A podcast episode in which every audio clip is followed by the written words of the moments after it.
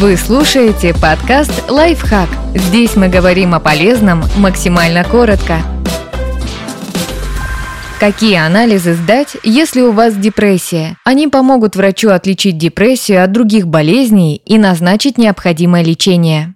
Что делать, если вам кажется, что у вас депрессия? Сразу же обратитесь к психиатру. Депрессия – это не хандра, которая пройдет сама собой и не слабость. Депрессия – такой же медицинский диагноз, как перелом, инфаркт или диабет. Она также может угрожать жизни. Врач поставит диагноз после беседы с пациентом. Нет каких-то специальных лабораторных тестов, которые могли бы определить у человека депрессию. Но иногда психиатр все-таки назначает некоторые анализы. Например, чтобы исключить заболевание, которое может проявляться в том числе как депрессия, или чтобы определиться с планом лечения уровень гемоглобина, гематокрита, количество, размер и цветовой показатель эритроцитов. Железодефицитная анемия вызывает слабость и утомляемость, а также влияет на эмоциональное состояние. Чтобы исключить эту причину, нужно сделать клинический анализ крови. Внимание обращают на гемоглобин, железосодержащий белок в эритроцитах, который связывает газы крови, гематокрит, содержание форменных элементов, а также характеристики эритроцитов, количество, размер и окрашенность. У людей с анемией лейкемии все эти показатели будут снижены.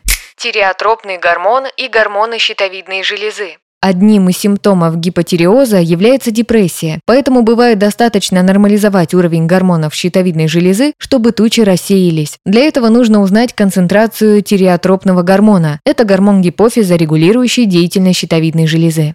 Витамин D. Считается, что есть связь между симптомами депрессии и дефицитом витамина D. И многим людям его действительно не хватает, ведь большую часть года солнца недостаточно для его выработки в организме. Поэтому и назначают анализы, а иногда и дополнительный прием витамина D, но только как дополнение к основному лечению токсикологический анализ крови и мочи. Некоторые яды при хроническом отравлении вызывают неврологические симптомы, в том числе депрессию. Такое может случиться, например, из-за токсинов рыб, пестицидов, угарного газа и тяжелых металлов. Подписывайтесь на подкаст «Лайфхак» на всех удобных платформах. Ставьте ему лайки и звездочки. Оставляйте комментарии. Услышимся!